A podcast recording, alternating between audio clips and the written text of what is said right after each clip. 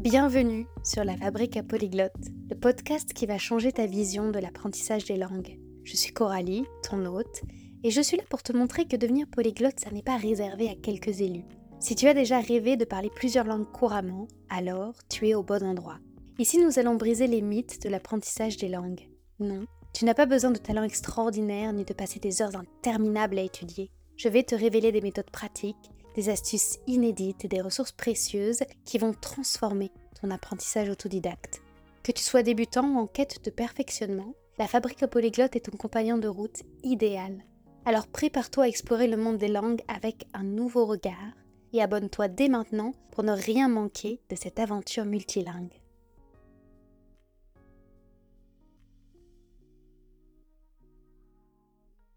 Les saboteurs silencieux de tes projets linguistiques, quels sont-ils? Oh, ils sont nombreux. Et aujourd'hui on va mettre la lumière sur trois d'entre eux, sur un petit package de soi-disant défauts qui viennent t'enrayer ta progression en langue étrangère et surtout qui t'obsèdent. Suis-je assez régulier régulière? Est-ce que je suis pas trop flemmard ou flemmarde? Pourquoi je me saborde? Pourquoi j'arrive pas à apprendre plus? Et comment ils font eux, ceux qui ont étudié 20 langues? Qu'est-ce qui va pas chez moi? Je sais pas ce qui va pas chez toi, mais sans doute beaucoup moins de choses que tu ne le penses. Et je vais t'inviter, si tu as besoin d'un rappel déculpabilisant, à réécouter l'épisode numéro 1 qui s'intitule Pourquoi n'es-tu pas polyglotte? Et puis on va pouvoir commencer l'épisode du jour, on va voir comment gérer notre régularité, notre tendance à la procrastination et jeter un coup d'œil sur la notion d'auto-sabotage. À la fin de l'épisode, tu auras, je l'espère, de nouvelles clés pour te positionner face à ces enjeux de l'apprentissage autodidacte, notamment des langues. Intéressons-nous donc au premier de ces trois ennemis de ton avancée linguistique, le manque de régularité qui nous fait beaucoup culpabiliser, beaucoup trop culpabiliser. Il semblerait que ce soit le mal du siècle, même si, à dire vrai, on n'est clairement pas tous égaux devant la régularité. On n'a clairement pas tous le même rapport à la discipline, ça dépend de plein de choses, l'éducation qu'on a reçue, notre personnalité, et j'en parlais par exemple dans l'épisode numéro 44 en te décrivant des personnalités qui ont plus de mal avec les langues que les autres. Je te parlais des profils rebelles à l'autorité qui, pour certains, ont une allergie à la discipline qui est vécue comme une contrainte extérieure qui viendrait brider une spontanéité sacrée. Donc oui, étude à la pluie, on sait, la régularité est un élément hyper important de l'apprentissage des langues, c'est un élément facilitant, mieux vaut 15 minutes par jour d'apprentissage tous les jours que d'en faire un bloc de 3 heures par semaine. C'est clairement établi que c'est un facteur essentiel pour une bonne progression. Maintenant, maintenant, j'aimerais qu'on voit comment intégrer la régularité ou plus de régularité à ton apprentissage, faire bouger ce qui peut t'en empêcher et définir ce qui peut correspondre à ton style de personnalité ou de vie.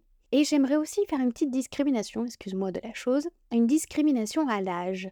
Parce que moi, j'ai pas la même approche en tant que mentor avec les personnes qui ont moins de 30 ans et celles qui ont plus de 30 ans. Alors pourquoi cette limite? Elle est un peu arbitraire et je vais essayer d'y mettre un petit peu plus de subtilité. On n'a pas le même rythme quand on est étudiant ou pendant les 2 à 5 premières années de notre vie professionnelle qu'après ça. Le fait d'intégrer la vie pro, le fait, je sais pas moi, déménager avec quelqu'un, éventuellement d'avoir des enfants, tout ça, ça implique des changements de rythme.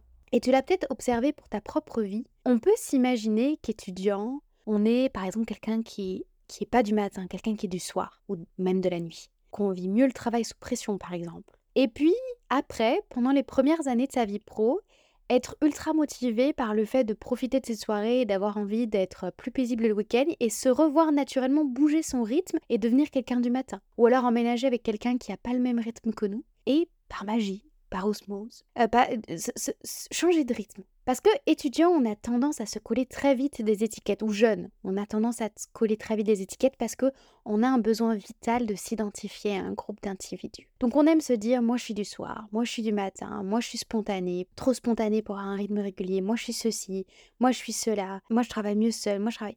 Et ces étiquettes, elles, nous aident à nous construire, il n'y a pas de problème, c'est une mécanique naturelle. Malheureusement, elles nous enferment aussi parfois dans des réalités plus petites que ce que nous sommes vraiment. Ça nous limite, et ça c'est moins chouette. Je te disais donc, avant de connaître la vie pro pendant un certain temps, on est dans une phase d'expérimentation. Peut-être qu'on va s'enflammer pour le, pour le tricot pendant trois mois, qu'on va avoir la passion de l'origami pendant six mois, qu'on va avoir un rythme de grand-père ou de grand-mère pendant deux mois, puis qu'après on va partir avec un sac à dos au Costa Rica sans aucun plan. Mais Ça, ça s'appelle expérimenter la vie. Et je trouve que dans cette phase-là de jeunesse, même si on peut se l'autoriser au moment d'un divorce, 20 ans plus tard, il n'y a pas de problème, on peut se l'autoriser à d'autres périodes de la vie. Et se demander à ce moment-là de notre vie une discipline ou une régularité trop exigeante, pour moi, c'est pas nécessaire parce que ça viendrait casser ce qui se joue à ce moment-là. Donc, c'est le moment où plutôt, moi, j'invite à tester des routines différentes, éviter de se coller trop d'étiquettes, éviter de se dire moi je suis ceci, moi je suis cela, moi je suis neurotypique, neurotypique. Non, juste expérimente la vie sans étiquette. Expérimente plein plein de choses parce que c'est à travers l'expérimentation qu'on va pouvoir vérifier, affirmer ou infirmer qu'on est ceci ou cela. En revanche, quand on connaît la vie pro depuis longtemps, on a plus conscience de soi. Nos traits de personnalité, ils sont plus forts, ils sont plus affirmés. Et là, c'est important de ne pas se mentir à soi-même et d'y aller en douceur quand il s'agit de régularité. Si on est vraiment du soir, on sait qu'on est vraiment du soir.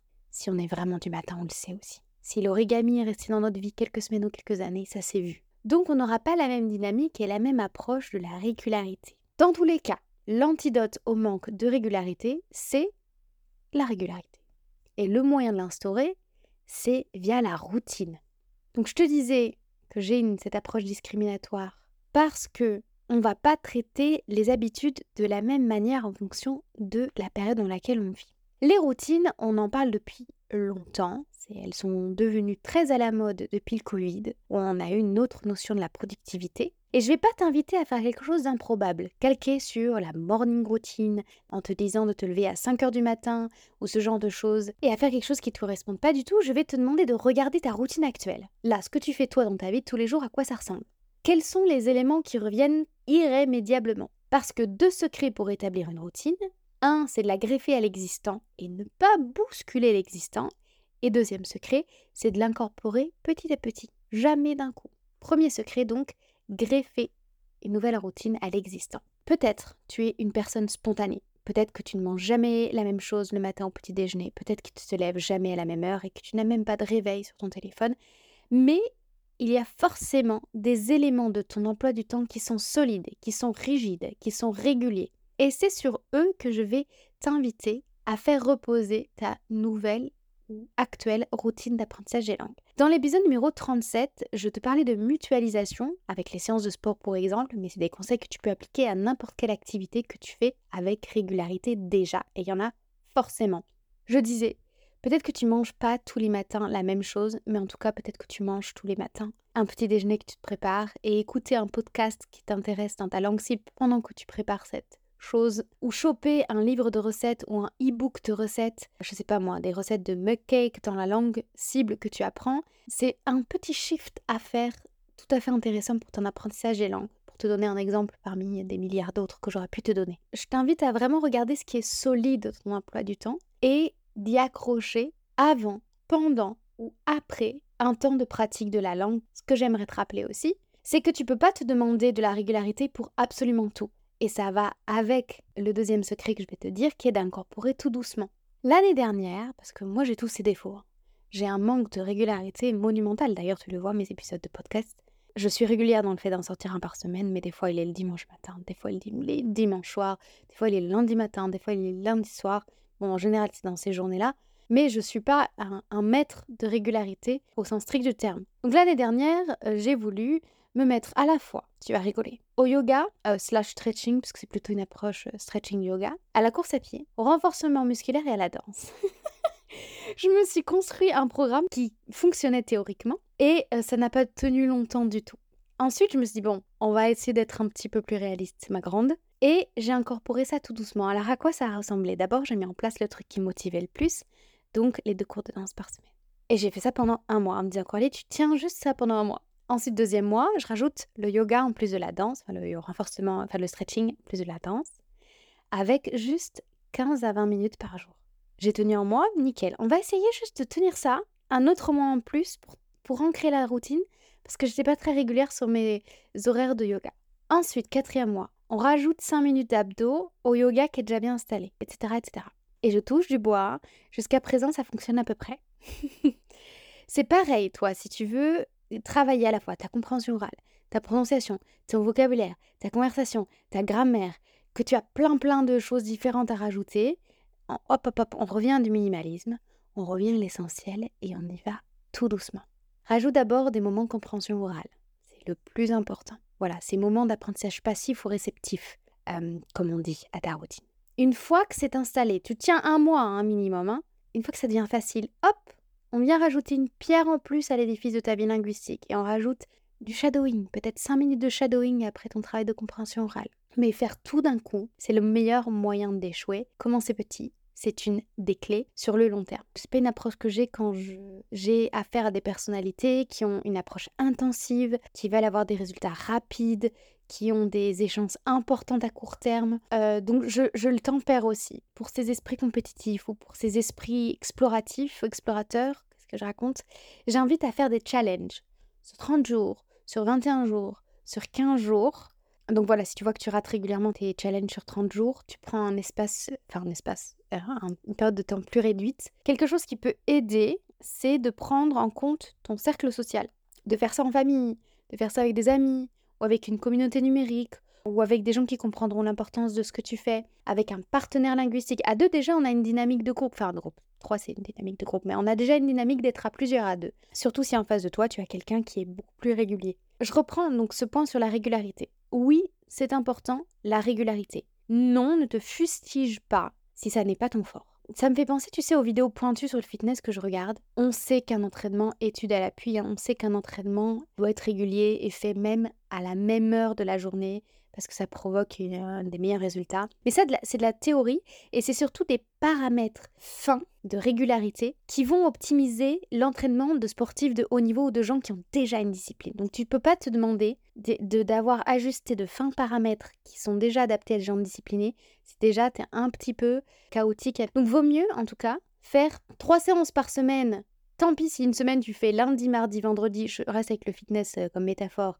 et puis la semaine suivante, jeudi, vendredi, samedi, que rien du tout en fait, que d'être parfaitement sédentaire. Pour les langues, c'est pareil. Ne pas se demander l'impossible et y aller par palier dans la régularité. Y aller par palier. Où est-ce que j'en suis avec la, la régularité aujourd'hui? Bah en fait, j'apprends très bien sur trois mois, puis je m'arrête, puis j'apprends plus rien pendant six mois. Ah oh, ok.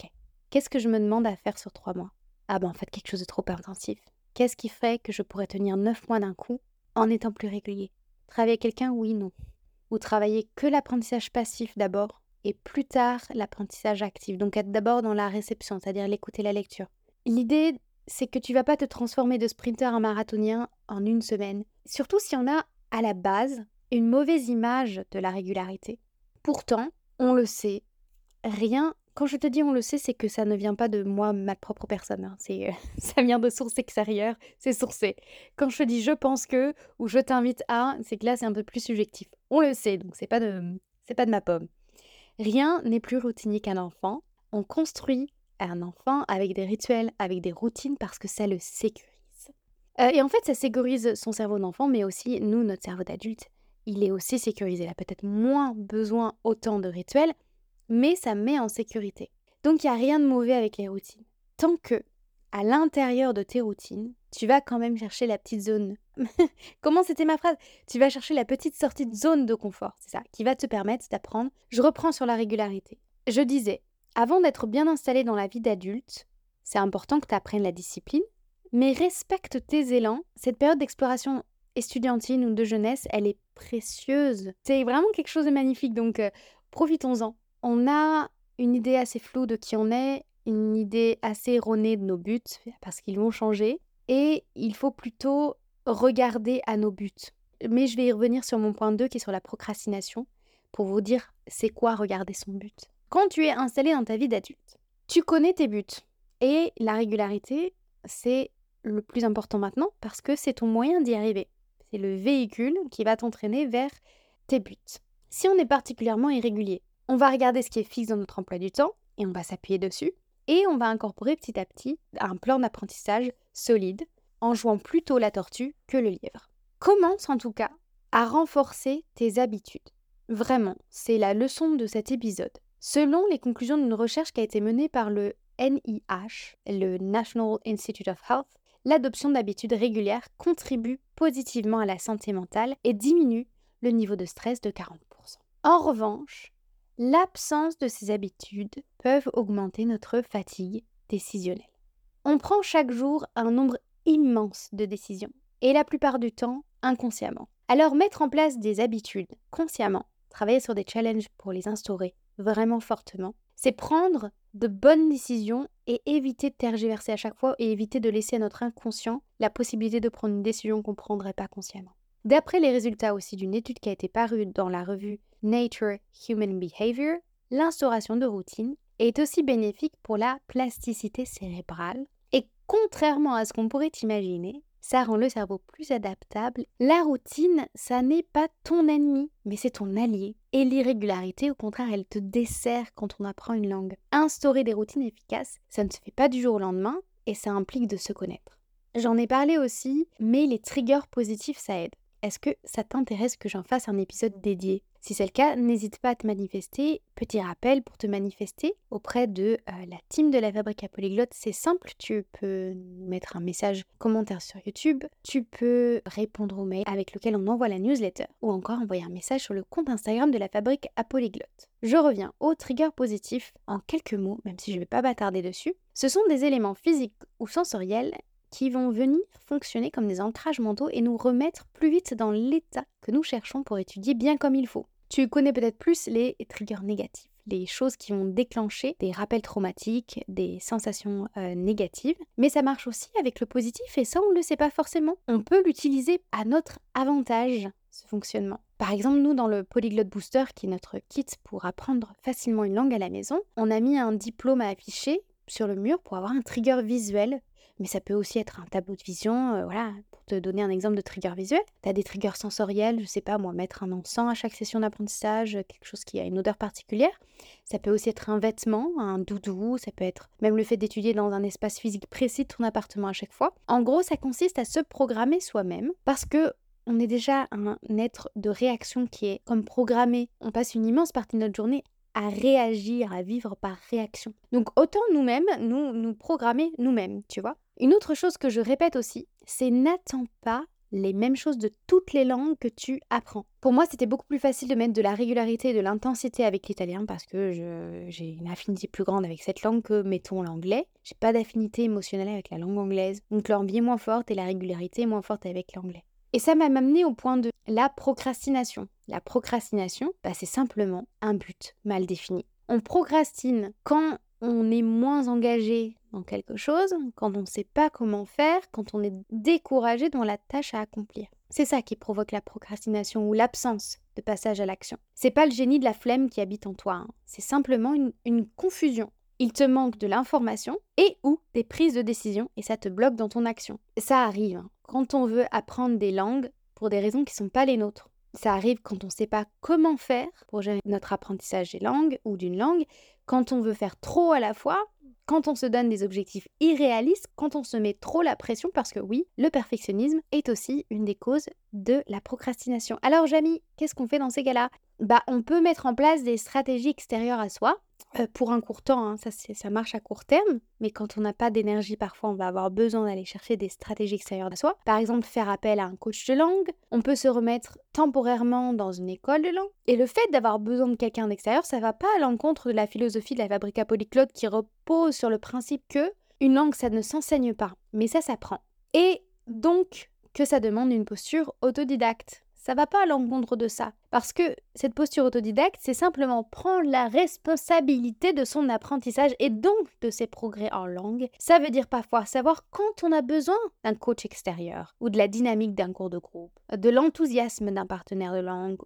Quelles sont les stratégies internes à soi? Ben, Ça va être de poser des objectifs SMART, mais en tout cas c'est de définir vraiment la raison pour laquelle on apprend telle ou telle langue. Pourquoi j'apprends cette langue? Pourquoi faire?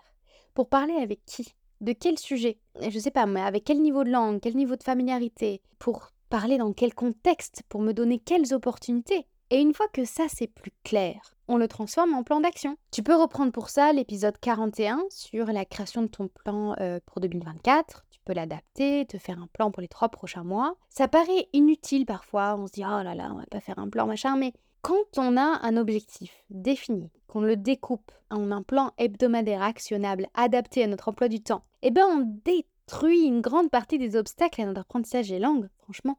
Et je pense que le but, connaître le but de pourquoi j'apprends cette langue, c'est un facteur sous-estimé de notre réussite. Vraiment, je le pense.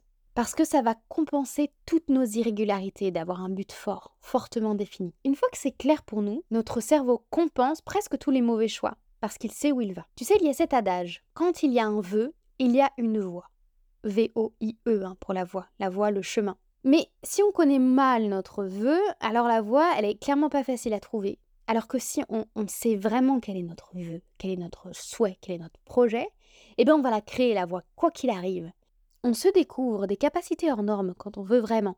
Tu, as peut-être toi en tête des états d'exemple où on est amoureux, ben on est capable de parcourir des kilomètres à vélo pour rejoindre l'être aimé, ou euh, on, fait, on, attend pendant des heures à l'extérieur dans le froid pour voir tel concert, ou euh, on fait des nuits blanches pour euh, arriver à tel objectif, ou voilà, quand on est aligné à ce qu'on veut faire, ben, les moyens se déclenchent en fait. On n'est pas toujours dans cet état-là. Si on profite de ces périodes pour mettre en place des habitudes, parce que les habitudes, c'est la chose la moins énergivore qu'on puisse avoir, ça nous permet aussi de se donner les moyens de réussir quand notre but est moins palpable. Voilà. J'ai l'impression que je me répète, donc je pense qu'on arrive tout doucement à la troisième partie, qui est euh, les autosabotages. Alors là, on va toucher à du psy, et moi le psy, je maîtrise pas. Hein. Moi, autant je connais euh, les mécaniques d'apprentissage, euh, autant les mécaniques d'autosabotage, pas vraiment. Mais si tu constates que tu as un but bien défini, avec une motivation plus plus plus, interne, qui vient vraiment de toi, que tu as un emploi du temps relativement régulier, et qui te laisse en tout cas déjà le temps d'avoir ton quota de sommeil, mais que malgré tout ça, malgré ce contexte ultra favorable, bah tu vois que tu réussis pas en langue, il y a peut-être quelque chose à creuser de ce côté-là. Si tu es dans le cas inverse, T'as déjà vite accusé tes auto-saboteurs en te disant mince, ça se passe à un niveau inconscient, je peux rien y faire, je m'auto-sabote. Alors qu'en fait, bah je sais pas, au boulot t'es sous pression, t'as pas ton quota de sommeil, tu connais pas ton but en fait, ou alors c'est un but externe à toi. Peut-être que tu vois, t'as identifié des choses à analyser avant uniquement d'arriver à la conclusion que c'est tes auto-saboteurs. Et ce sur quoi j'aimerais terminer l'épisode, c'est sur le fait que on prenne le temps de se dire oui, la discipline, c'est une magnifique vertu. Oui, c'est un beau signe de maturité parce que ça montre que on sait privilégier nos intérêts à long terme plutôt qu'à court terme. Mais je peux aussi avoir, moi, dis-le toi, je peux aussi m'avoir, moi, une vision erronée ou encore un peu limitée de ce que c'est que la constance et la régularité, et que je peux m'inventer en fonction de qui je suis et de la période de ma vie, la manière d'incarner cette discipline, selon mes termes. Et ce sera peut-être pas ce qu'on va voir sur les réseaux sociaux avec le hashtag euh, ThatGirl, par exemple. Ce sera peut-être pas de faire une heure d'espagnol à 5 heures du matin, tous les jours devant le lever de soleil, mais ça va peut-être être trouver 10 minutes dans la journée tous les jours pour aller parler à mon collègue colombien. Tendre vers plus de discipline, c'est prendre le temps de regarder avec un cœur honnête ce qui entrave notre capacité à être régulier. Regarder notre emploi du temps, à quoi je dédie mon temps, et encore plus à quoi je dédie mon énergie. Il n'y a pas de bonne réponse mais c'est une étape aussi importante quand on a l'impression de lutter. En fait, ce sera jamais du temps perdu que de se regarder parfois faire. On ne peut pas non plus passer son temps à se regarder faire, mais d'apprendre comment on fonctionne. J'espère que cet épisode n'aura pas été trop conceptuel, mais qui t'aura donné des idées concrètes pour apporter de la, ou pas d'ailleurs, de la régularité dans ton emploi du temps en tout cas dans une dose qui corresponde à, toi, et que ton apprentissage des langues en sera, je sais pas comment dire, pimpé. Bonne continuation à toi. Merci d'avoir écouté cet épisode de la Fabrique à Polyglotte jusqu'à la fin. J'espère sincèrement qu'il a été enrichissant pour toi. Si c'est le cas, j'ai une faveur à te demander. Pour soutenir notre communauté polyglotte grandissante, pourrais-tu prendre un instant pour attribuer 5 étoiles à ce podcast sur ta plateforme d'écoute et le partager autour de toi? Ton soutien, c'est la clé de la longévité de ce podcast.